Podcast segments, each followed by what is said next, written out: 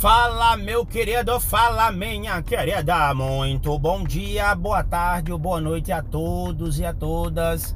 Muito bem-vindos e muito bem-vindas a mais um podcast de um conteúdo maravilhoso que você já vem estudando.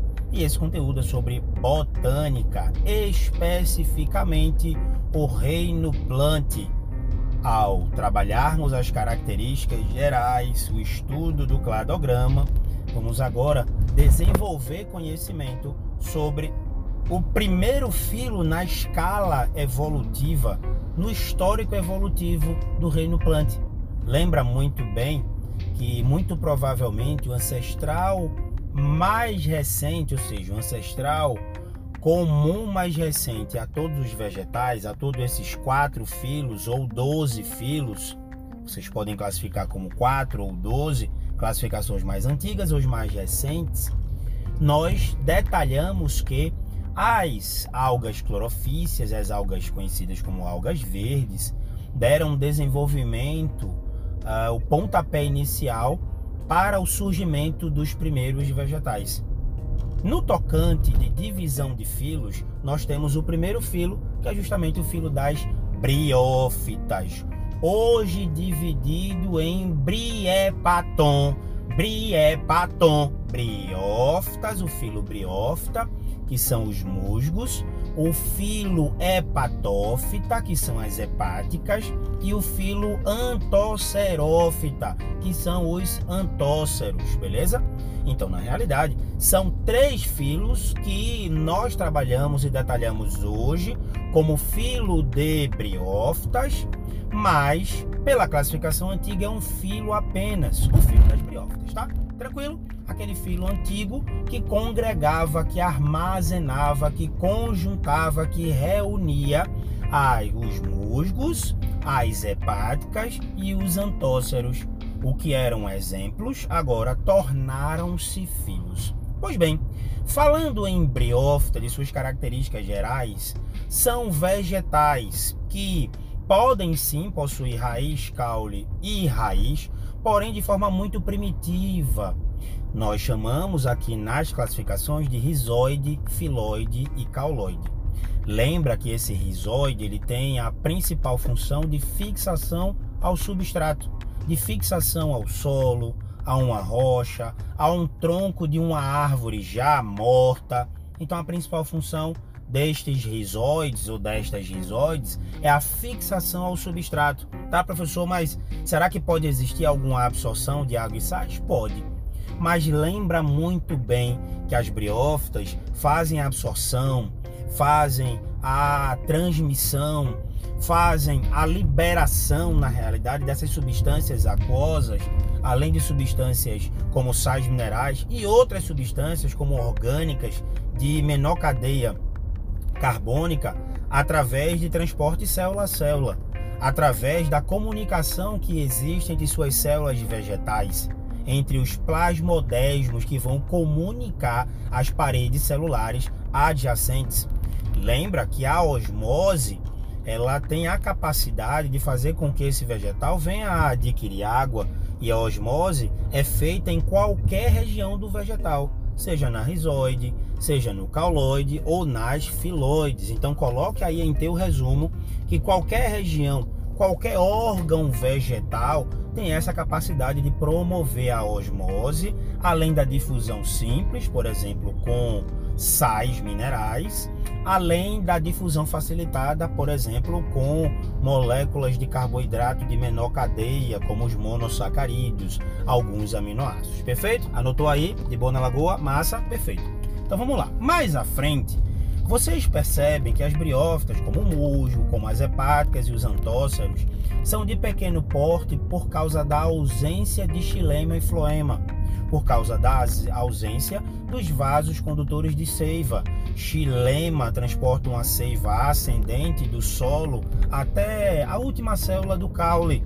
Essa seiva é a seiva bruta ou inorgânica formada de água e sais minerais.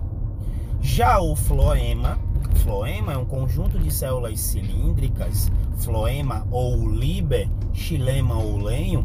Já o floema transporta uma seiva descendente água mais moléculas orgânicas produzidas, advindas através do processo fotossintético de seus filoides. Olha que interessante.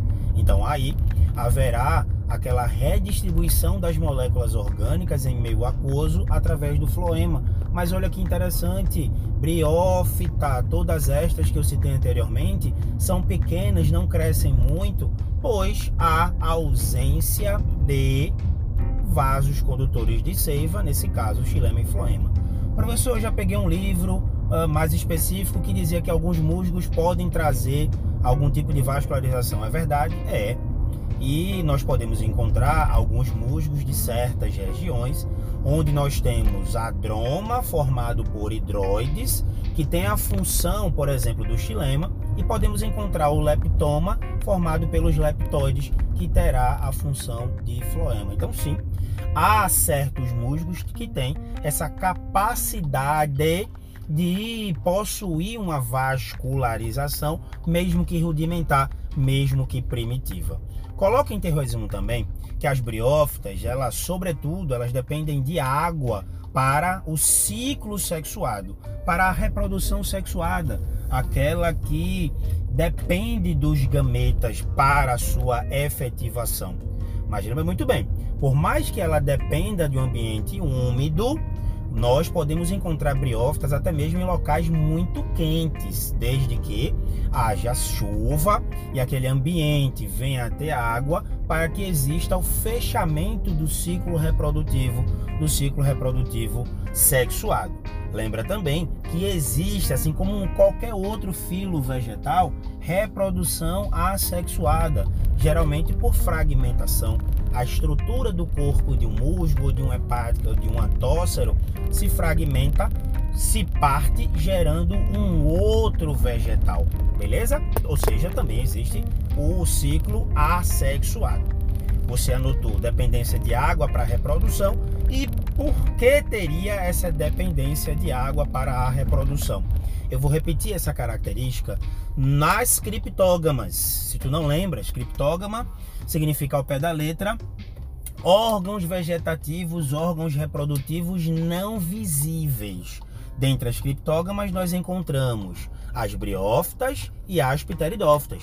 E essa informação que eu vou te dar agora, ela é persistente, desculpa, ela é pertinente para esses dois grupos das criptógamas, que vão ser a briófita e as pteridófitas.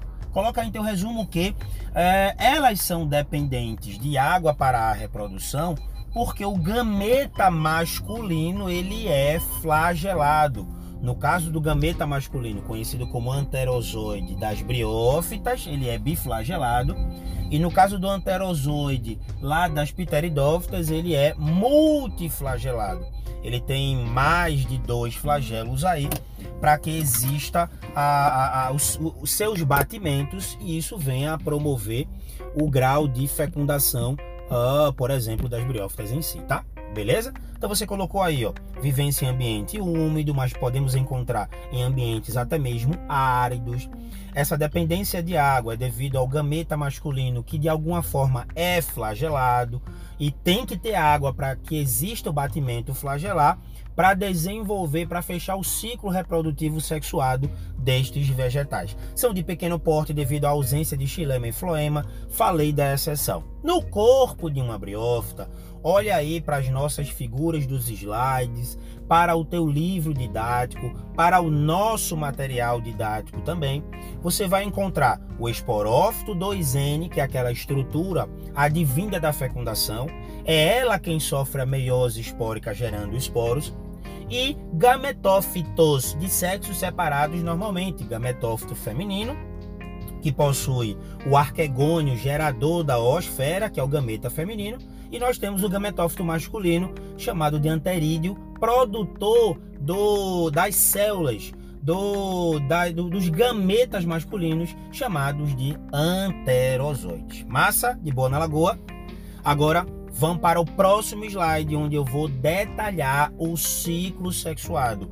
Esse slide não, desculpa, o próximo áudio é o próximo podcast. Esse podcast ele foi focado nas características gerais que vocês necessitam para desenvolver conhecimento a pequeno, médio e longo prazo para qualquer prova. Isso inclui o Enem. Como sempre digo, quando é a prova amanhã, quando é o treino hoje. Muito obrigado pela atenção. Deus os abençoe.